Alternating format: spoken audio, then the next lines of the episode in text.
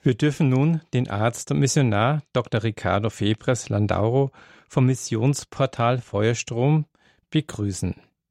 Er spricht über die wesentlichen Themen in der Lehre Jesu Christi. Heute geht es um die Liebe. Halleluja. Gepriesen sei der Name des Herrn. Es ist mir wieder eine große Freude, hier gemeinsam mit den Radio Maria, Radio Horeb Zuhörer ähm, gemeinsam zu sein. Wir wissen, Radio Maria ist der Radiosender mit den guten Nachrichten. Bei uns gibt es keine schlechten Nachrichten, weil es bei uns immer um Jesus geht. Gepriesen sei der Name des Herrn. Lass uns mal mit einem Gebet beginnen. Allmächtiger Vater, ich bringe dir in diesem Augenblick alle, die neu dazugeschaltet sind zur Sendung, alle, die regelmäßig Radio Maria zuhören, all jene, die jetzt äh, zufällig plötzlich dazugekommen sind. Herr, es sind deine Kinder. Du hast sie erschaffen und du liebst sie. Du hast deinen Sohn für sie gesandt. Vater, gemeinsam mit der ganzen Kirche, gemeinsam mit Radio Maria, bitte ich dich, dass du jeden einzelnen von ihnen segnest, dass, dass du mich als, als dein Werkzeug benutzt, um zu deinen Kindern zu sprechen, was du zu ihnen sagen möchtest. Sprich jetzt zum Herz deine Kinder, Vater. Ich bringe dir meinen Mund, meine Lippen, meine Stimme, damit du durch mich zu deinen Kindern sprichst. Nicht soll von mir kommen, Herr, sondern alles nur von dir. Darum bitten wir dich im heiligen Namen Jesu. Amen. Ich rede selten über meinen Beruf. Ich bin Facharzt für Psychiatrie und Psychotherapie. Deshalb, weil ich hier die, die Sendungen nicht in meiner Kompetenz als, als Psychiater gestalte, sondern eigentlich viel mehr in meiner Kompetenz als, als Bruder im Glauben, als, äh, als Kind Gottes, als, als Mitglied der Kirche, als, als Teil des Leibes. Aber ich möchte heute ganz kurz auf, auf meinen Beruf eingehen. Warum habe ich mich damals vor langer Zeit für die Psychiatrie und äh, für die Psychotherapie entschieden? Ich kann mich erinnern, ich hatte oder ich war gerade dabei, mein Studium abzuschließen und es war die Frage, was in, in welche Richtung willst du gehen? Und es gab zwei Fächer, die mich fasziniert haben und das eine war ähm, Herz- und Thoraxchirurgie und, und das andere eben die Psychiatrie und die Psychotherapie. Und das, was mich dazu bewogen hat, mich für die Psychiatrie zu entscheiden, ist, dass mein Fach das Geständnis der Wissenschaft ist an die unsichtbare Welt. Alle Facharztausrichtungen, alle, jede einzelne von ihnen, kann das bildlich darstellen, was sie behandeln. Ein, ein äh, hier äh, Orthopäde kann Bilder von den Knochen machen, ein Neurologe kann Bilder vom Gehirn machen, ein Kardiologe kann Bilder vom Herzen machen.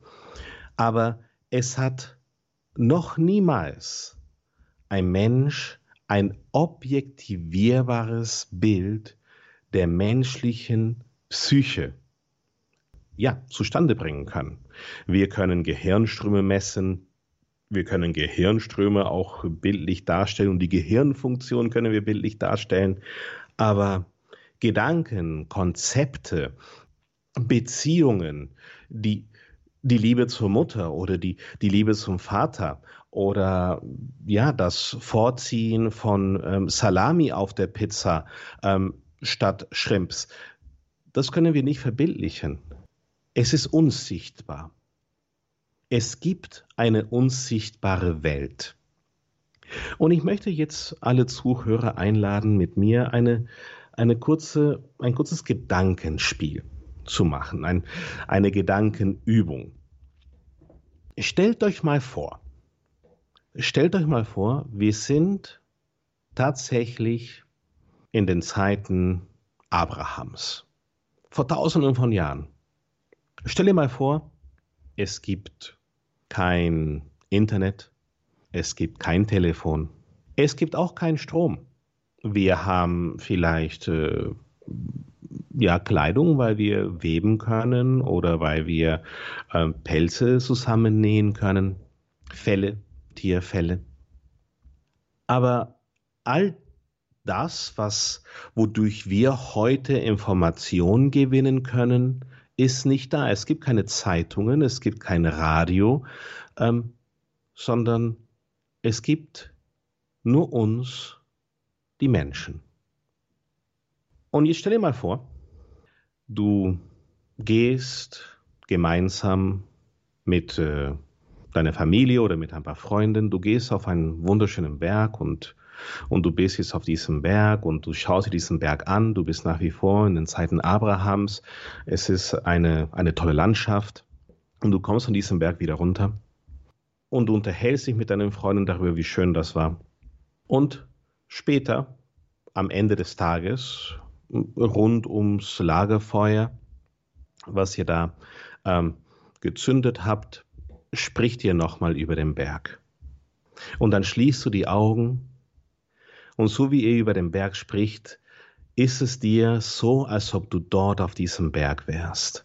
Und du siehst die, die, die Wälder und die Wiesen und du siehst die, die Wolken, wie sie die Spitzen der anderen Berge berühren und der Sonnenschein, kleine Vögelchen, die im Hintergrund fliegen über den Bäumen.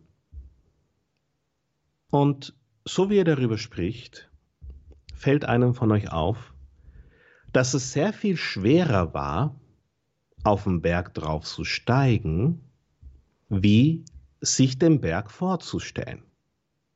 Wenn wir wirklich auf den Berg hochsteigen wollen, brauchen wir etliche Stunden, bis wir da oben sind. Aber wenn wir uns den Berg vorstellen, sind wir sofort da.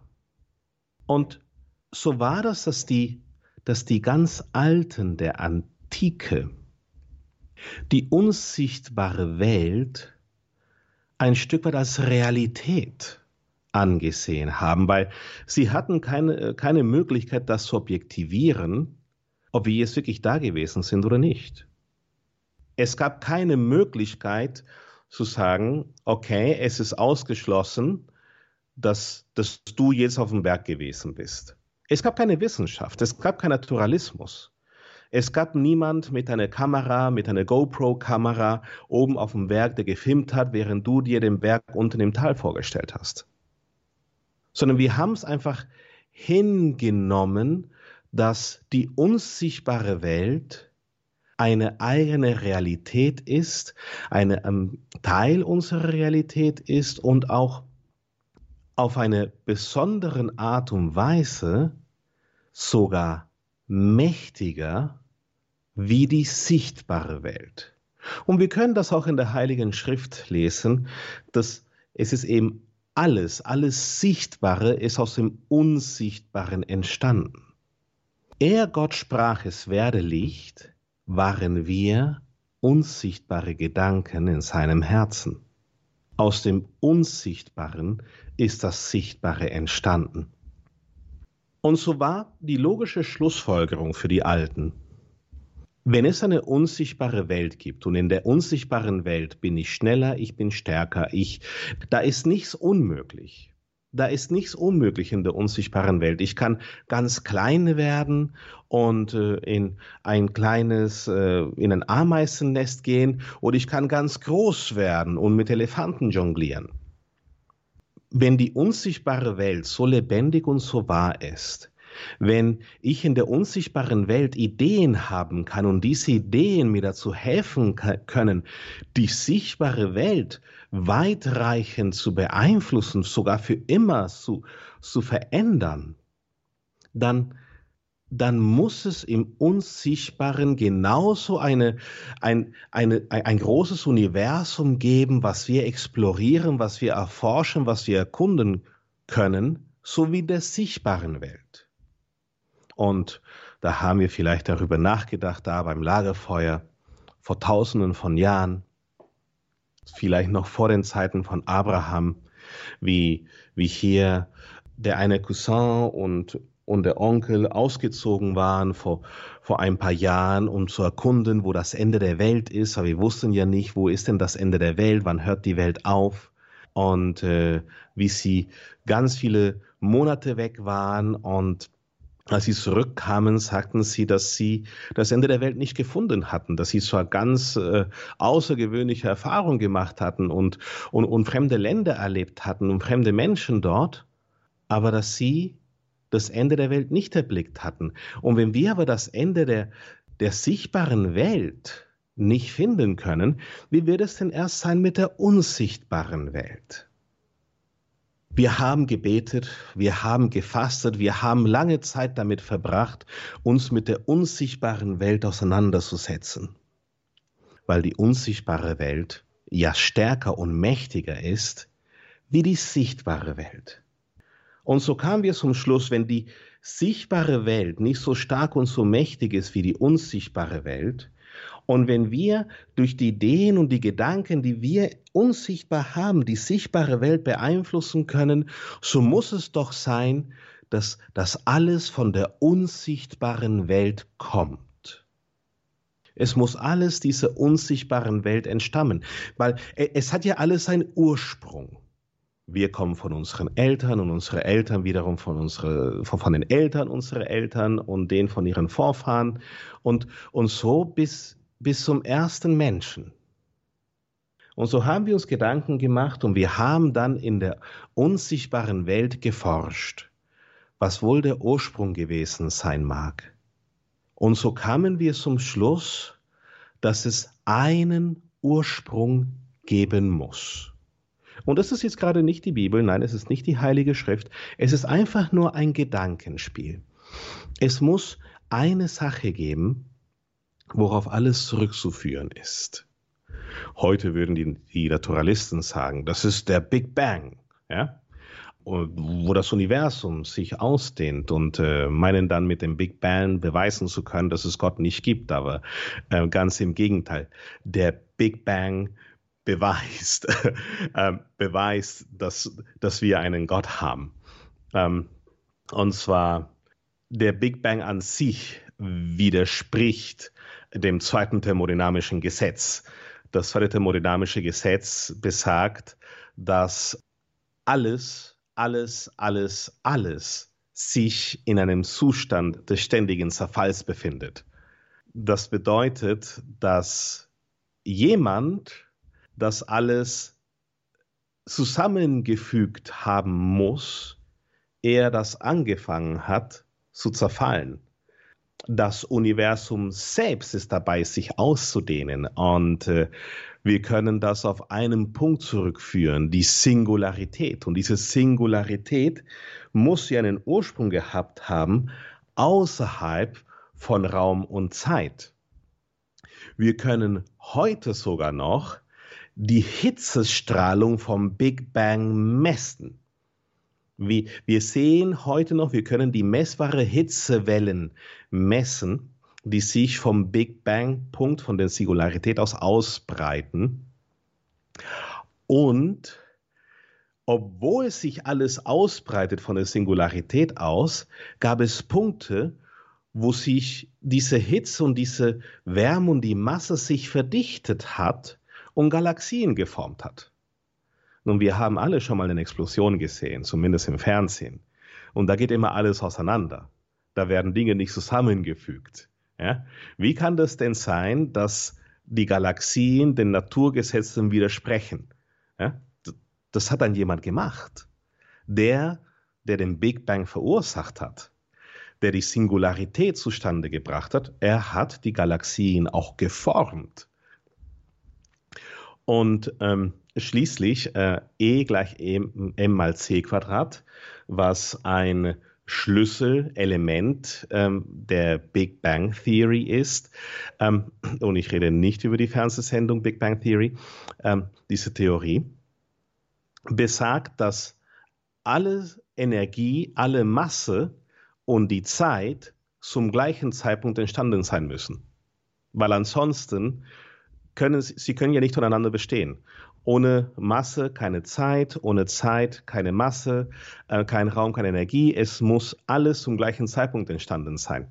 Und das sind äh, fünf Beweise für die Existenz Gottes, einfach nur ganz kurz als Randnotiz. Und zurück zu unserem Gedankenspiel. Die Alten, sie haben dann irgendwo erkannt, es gibt einen Ursprung.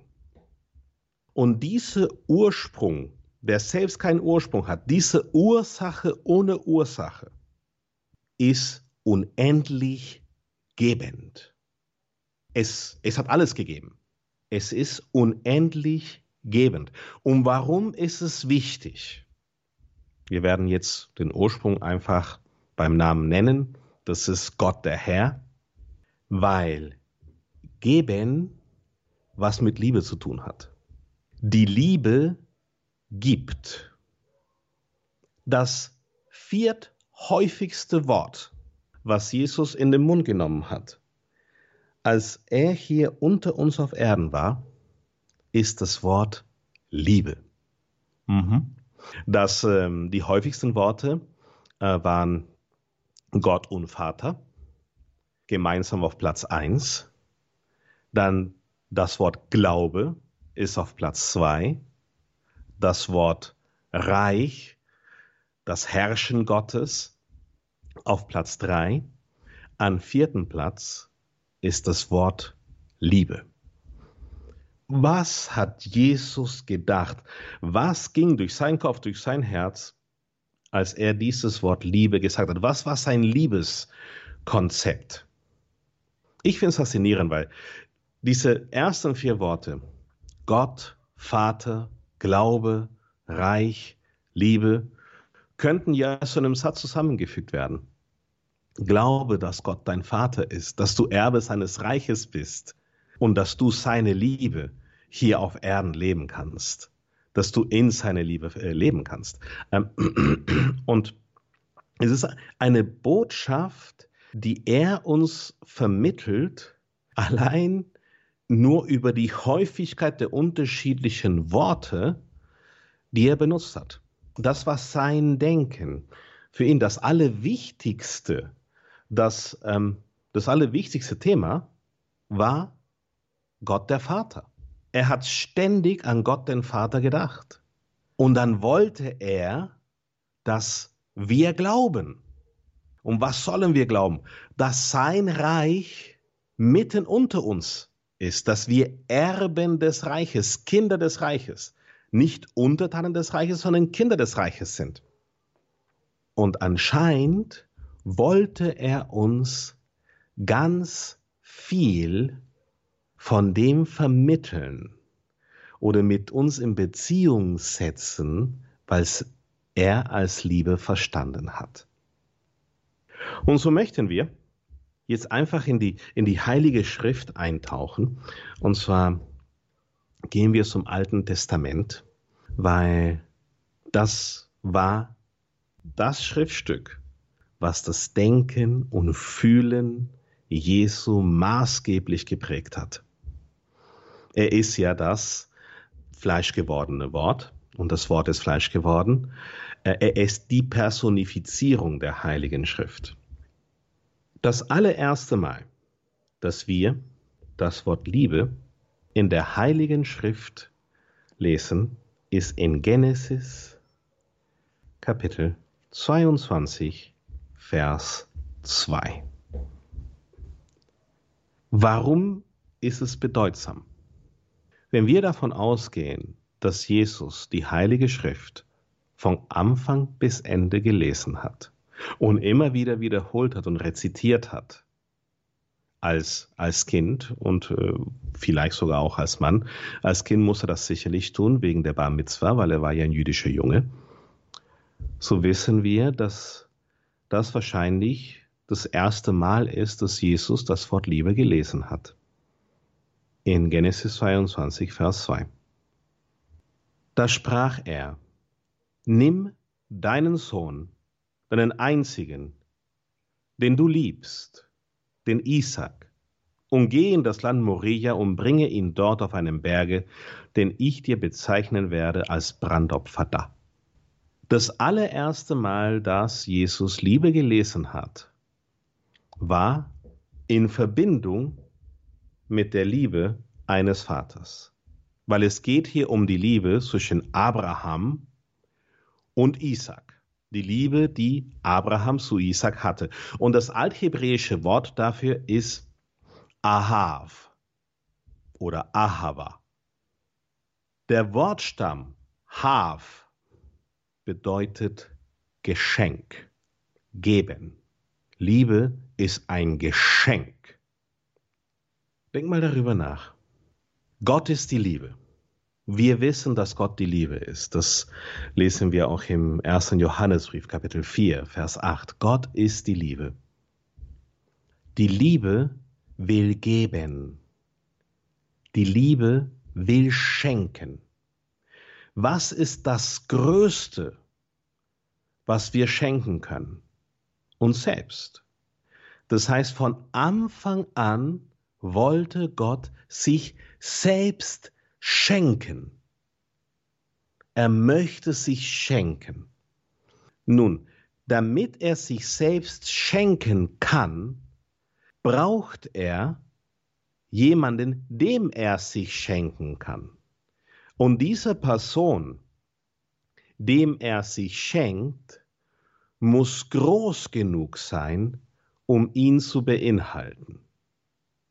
Deshalb war es notwendig, dass er den Menschen schafft als sein Abbild. Wir dürften nicht kleiner sein wie er, weil wir ihn sonst nicht beinhalten können würden. Und ich weiß, dass gerade ganz viele Gehirnwindungen in die Luft gehen. Wir sind Tempel Gottes. Und von Anfang an sucht Gott danach, sich uns ganz und gar zu schenken, bis hin zur Einrichtung der Sakramente, wo er sein Leib und sein Blut, seine Seele und seine Gottheit uns in der heiligen Eucharistie schenkt. Wie kann das sein, dass Gott sich jedem Einzelnen von uns schenkt? jedem Einzelnen von uns ganz und gar, so dass jeder Einzelne von uns ins gänzlich beinhaltet und trotzdem ist der Gott im Himmel hoch erhoben. Ich denke, das kann nur er. ähm, ich, ich würde nicht versuchen, das nachzumachen. Ähm, ich denke, das kann nur Gott. Gott, der Herrscher, der König des Himmels zu sein, herrlich in alle Höhe erhoben und trotzdem im Thron eines jeden einzelnen gläubigen Herzens sitzen. Also das ist so eine irre Leistung, dass äh, also man kann einfach das eigene Gehirn nicht rumherum wickeln. Das geht nicht. Das ist zu wunderbares Wissen.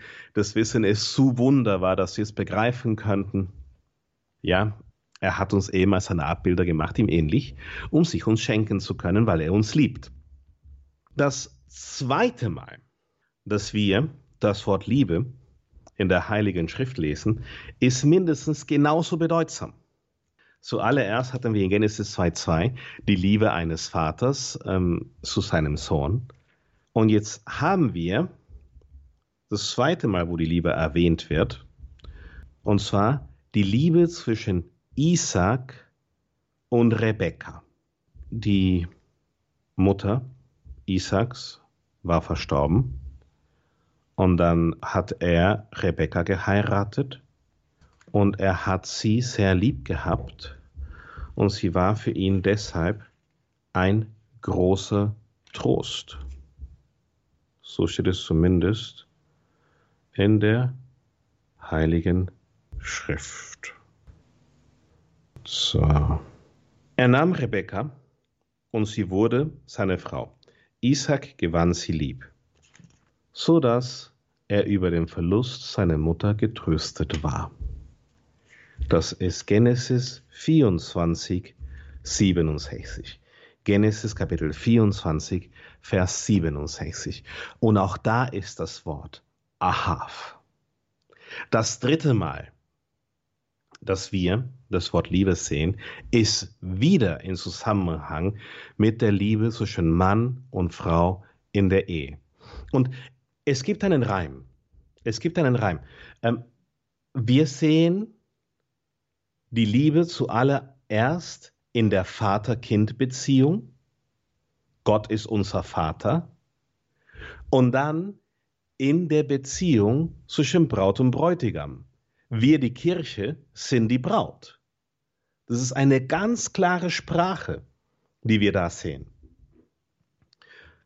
Und was wir sehen aber in Genesis 29, 20 ist deshalb besonders, weil wir sehen eine sich selbst aufopfernde Liebe. Es ist eine tätige Liebe.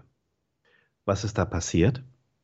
Jakob hat, wollte ursprünglich ähm, die ähm, ähm, ähm äh, Rahel heiraten, aber sein Onkel Laban hat ihm statt die Rahel die Lea gegeben, dass er sie heirate. Und, ähm, und Jakob hat es nicht mitbekommen, der hat da wohl so viel getrunken. Und, ähm, und da sagte Jakob, okay, er hatte ja schließlich schon sieben Jahre für Rahel gedient, aber sagte, das sagte Laban, nein, du kriegst, du kriegst die Lea und jetzt musste er noch sieben Jahre für, für Rahel dienen. Ich lese vor, Genesis 29, 67. So diente Jakob um Rahel sieben Jahre. Sie kamen ihm vor wie ein Tag. So lieb hatte er sie. Und das gibt uns eine Charakterisierung der Liebe. Was ist die Liebe eines Vaters? Wir haben ähm, bei der ersten Sendung uns über den Vater unterhalten, über das, was Jesus als Vater verstanden hat, sein Vaterkonzept oder der, der Vaterkonzept, der im Alten Testament vermittelt wird.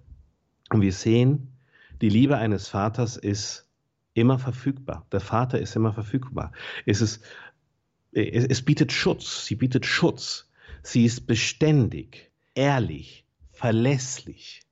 Sie vertraut, vertrauensvoll. Und was wir jetzt sehen, ist, die Liebe tröstet, die Liebe macht Traurigkeit weg im Fall von Isaac und Rebekka. Und im Fall von Jakob und Rahel, die Liebe schenkt uns Kraft, die Liebe schenkt uns Stärke. Ich kann mich erinnern, vor einigen Jahren hatte ich in meine, in meine Praxis, in meiner, meiner Ordination eine eine Gruppensitzung ist. Es war ein gruppentherapeutisches Gespräch und, und, und dieses, die, dieses gruppentherapeutische Gespräch ähm, war eigentlich für eineinhalb Stunden gedacht, aber es hat sich in die Länge gezogen. Wir haben, ich denke, dreieinhalb Stunden haben wir gemeinsam verbracht. Wir haben uns nämlich über die Liebe unterhalten. Da waren zehn erwachsene Menschen, die sich Gedanken gemacht haben, was ist denn jetzt nun die Liebe? Und nach dreieinhalb Stunden kamen wir gemeinsam zum Schluss, dass die Liebe zu groß ist, als dass wir sie fassen könnten. Und es war kein Glaubensgespräch. Es waren keine gläubigen Menschen, es waren ganz normale Menschen aus dem alltäglichen Leben, die jetzt einfach aus dem Leben gegriffen. Die Liebe ist zu groß, als dass wir sie erfassen könnten. Wir wissen, Gott ist die Liebe. Liebe macht stark.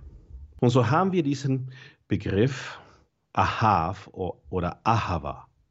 Und jetzt finden wir aber in Exodus 15 ein ganz neues Wort für die Liebe. Ja, es gibt im Althebräischen mehrere Liebesbegriffe, Liebeskonzepte.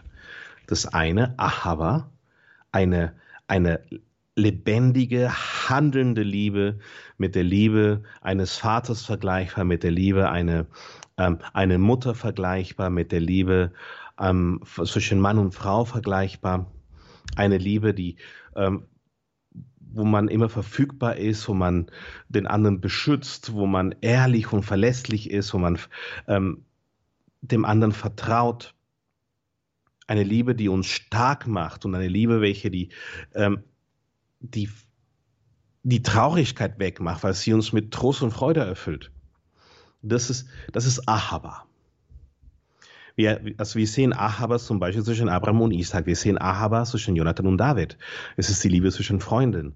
Ähm, zwischen ähm, zum Beispiel ähm, dem Volk und David. Das Volk hat David Ahabat. Das Volk hat David geliebt. Und was wir jetzt aber finden in Exodus 15 ist eine ganz neue Liebe. Ich gehe mal zu Exodus 15, 13. Hier freut sich der Mose darüber, dass ähm, Gott das Volk Israel befreit hat und er singt ein Lied. Das ist das erste Lied der Heiligen Schrift. Damals sang Mose mit den Israeliten zu Ehren des Herrn dieses Lied. Sie sangen, Singen will ich dem Herrn, denn er ist hoch erhaben. Ross und Reiter warf er ins Meer. Meine Stärke, meine Stärke ist Yahweh und mein Lied. Er wurde mir zum Retter.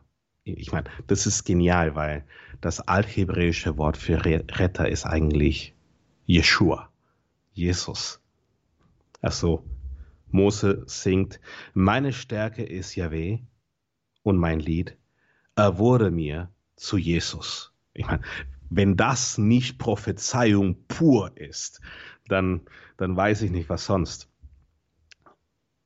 Später in dem Lied finden wir in Vers 13. Du führtest in deine Huld das Volk, das du befreit. Du hast es machtvoll geführt zu deiner heiligen Wohnung. Und das Schlüsselwort hier ist Huld. Ich habe erwachsene deutsche Menschen gefragt, du, was ist Huld? Und die sagten, mm, äh, mm, was Gutes? Ja, ähm, Huld ist, äh, ist Lobpreis oder Huld ist, äh, ähm, ist, äh, ist Herrlichkeit, genau, Huld ist Herrlichkeit. Ähm, nee, Huld ist Wohlwollen, Gunst, Gnade, Geneigtheit, Liebe, Erbarmen, Güte, Treue und Hingabe. Das ist, was in dem Wort, in dem althebräischen Wort für Huld steckt. Das Wort ist Hesed. Und Hesed, also Wohlwollen, Gunst, Gnade, Zugeneigtheit, Liebe, Erbarmen, Güte, Treue und Hingabe, ist, steht fest, ist feststehend. Hesed per Definitionem kann nicht rückgängig gemacht werden. Das heißt, Hesed ist beständige, unaufhörliche, bedingungslose, nie nachlassende Liebe. Ahaba kann kommen und gehen, aber Hesed geht niemals. Und das ist, was Mose über Gott gesungen hat. Er ist der Erste, der zu Gott gesagt hat, deine Liebe, dein Hesed währt ewig. Wir gehen zu Exodus 34, 6. Exodus 34, Vers 6. Also davor im Kapitel 33 lesen wir, da bat Mose, lass mich doch deine Herrlichkeit schauen. Der Herr antwortete, ich will all meine Schönheit an dir vorüberziehen lassen und den Namen des Herrn vor dir ausrufen. Mhm. Das ist, was der Herr dem Mose versprochen hat. In Kapitel 34 sehen wir dann, was geschah. Mose rief den Namen des Herrn. Er rief den Namen des Herrn an. Der Herr zog an ihm vorüber und er rief aus, Yahweh ist ein gnädiger und barmherziger Gott, langmütig und reich an Gnade und Treue. Das Wort hier ist, er ist reich an Hesed und Treue. Gott hat von sich selbst behauptet, dass er reich ist an Wohlwollen, Gunst, Gnade, Zugeneigtheit, Liebe, Erbarmen, Güte, Treue und Hingabe, die nie aufhören, die nicht aufhören können. Das ist, das ist seine Natur, das ist sein Wesen, das ist, wer er ist. Er kann nicht aufhören zu lieben. Das ist genauso wenig, wie ich aufhören kann, Richie zu sein. Oder wie Radio Horeb aufhören kann, Radio Horeb zu sein. Das, es geht nicht. Du kannst nicht aufhören, du zu sein. Ähm, auch wenn du aufhören willst, du zu sein. Du kannst dir einbilden, dass du jemand anderes bist. Du kannst äh, dir einbilden, dass du vielleicht äh, eine andere Rasse oder eine ganz andere Person bist. Ähm, aber du bleibst du. Du, am Ende der Tage bleibst du du.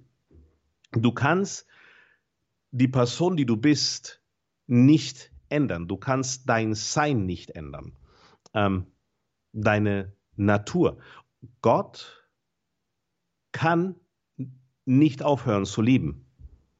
Seine Liebe währt ewig. Und das ist das Glaubensbekenntnis Israels. Wir haben in Deuteronomium, und das ist das wichtigste Gebet des Judentums, was ähm, sie immer wieder rezitieren. Das Schema Israel, ein wunderschönes Gebet. Ich gehe mal zu Deuteronomium 6, 4 bis 5. Höre Israel, der Herr ist unser Gott, der Herr ist einzig. Du sollst den Herrn, deinen Gott, lieben aus deinem ganzen Herzen, aus deiner ganzen Seele und mit alle deine Kraft. Das ist hier das Schema Israel. Und wir vergleichen das direkt mit dem, was Jesus gesagt hat. Markus 12, 30. Ich sehe schon kommen, dass ich heute mit dem Thema nicht fertig werde. Aber ich möchte es unbedingt empfehlen, dass ihr euch die vorherigen Folgen ähm, auch anhört von Credo, der Glaube der Kirche, wo wir über die anderen Themen Jesu gesprochen haben.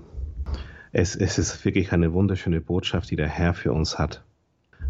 Also wir haben gelesen in äh, Deuteronomium 6, 4, 5, ähm, Kapitel 6, Verse 4 bis 5. Du sollst den Herrn, deinen Gott lieben, aus deinem ganzen Herzen, aus deiner ganzen Seele und mit all deiner Kraft. Jesus fügt aber was anderes hinzu. Und zwar sagte er in Markus 12, 30, Markus Kapitel 12, Vers 30. Höre Israel, der Herr, unser Gott, ist der einzige Herr, und du sollst den Herrn, deinen Gott, lieben, mit deinem ganzen Herzen und mit deiner ganzen Seele und mit deinem ganzen Denken und mit deiner ganzen Kraft. Das ist eines der Gründe, warum wir wissen, dass Jesus die volle Offenbarung Gottes ist. Er ist die volle Offenbarung Gottes und Gott sehnt sich danach, dass du ihn mit, mit jedem Gedanken liebst.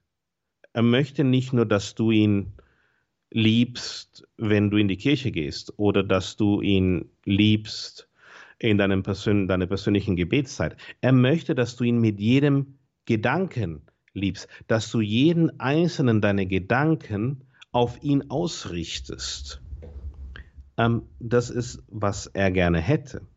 Und wir lesen in Deuteronomium 10, 12 bis 13 eine, ein ebenfalls ganz, ein ganz wichtiges Satz für das Volk Israel.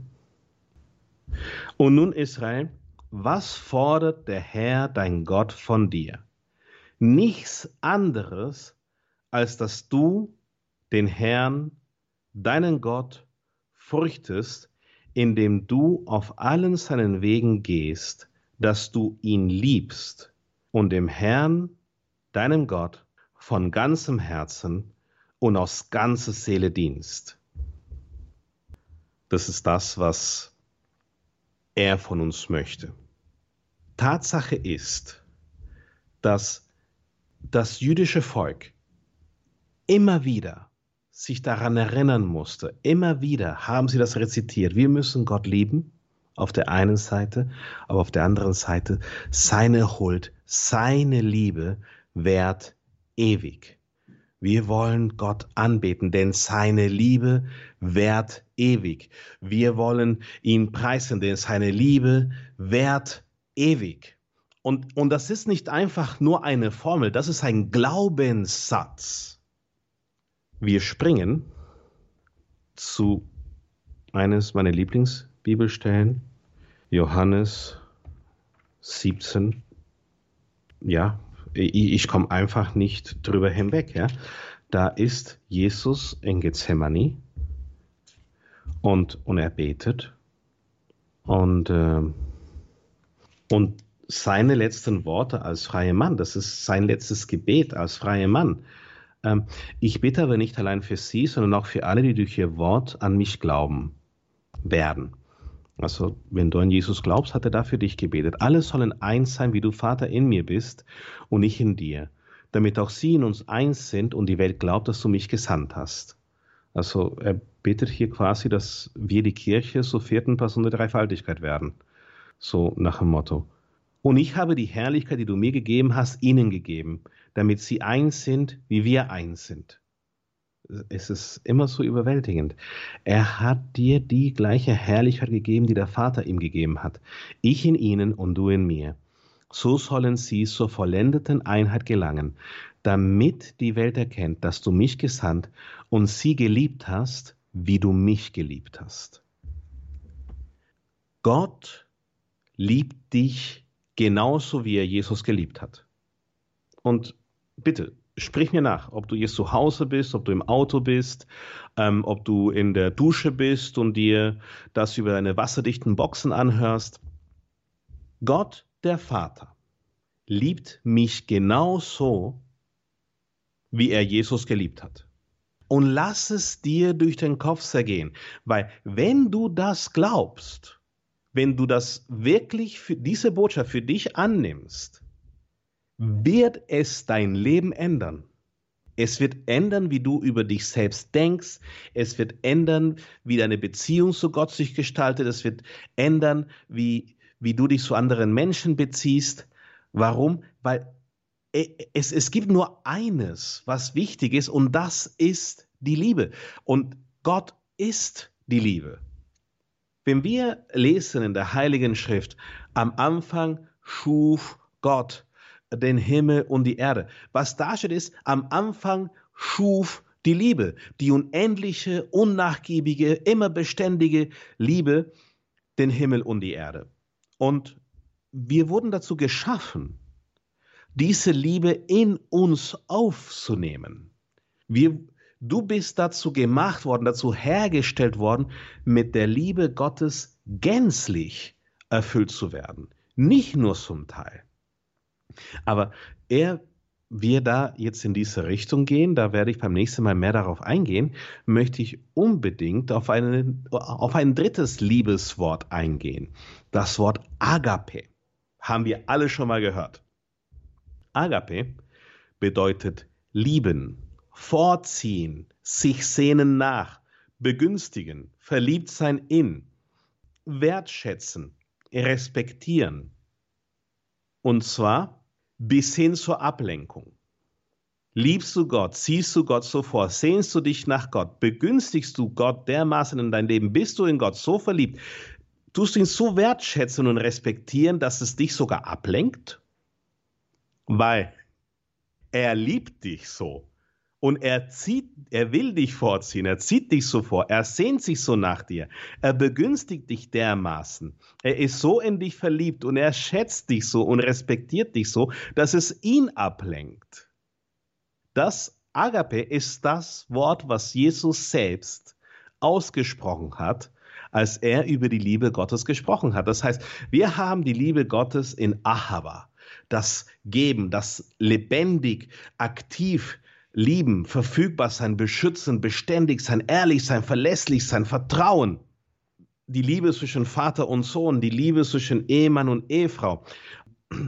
Eine Liebe, die jede Arbeit nachgehen kann, mühelos, weil sie so liebt.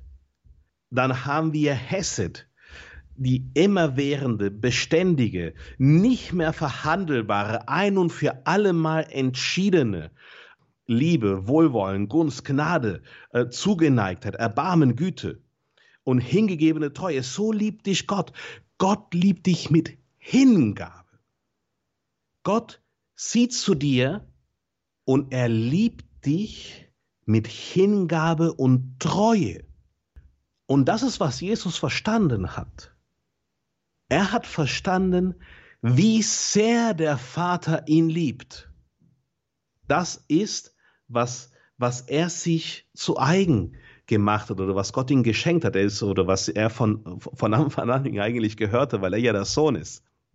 Und dieses Geschenk der Liebe des Vaters ist das, was, wo er darum gestorben ist, wortwörtlich, damit er uns das weiterschenken kann damit du und ich sagen können, Gott liebt mich eins zu eins, genauso wie er Jesus geliebt hat.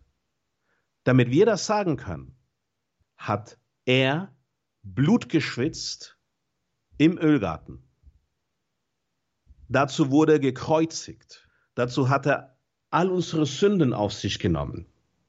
Dazu äh, wurde er gegeißelt, mit Dornen gekrönt.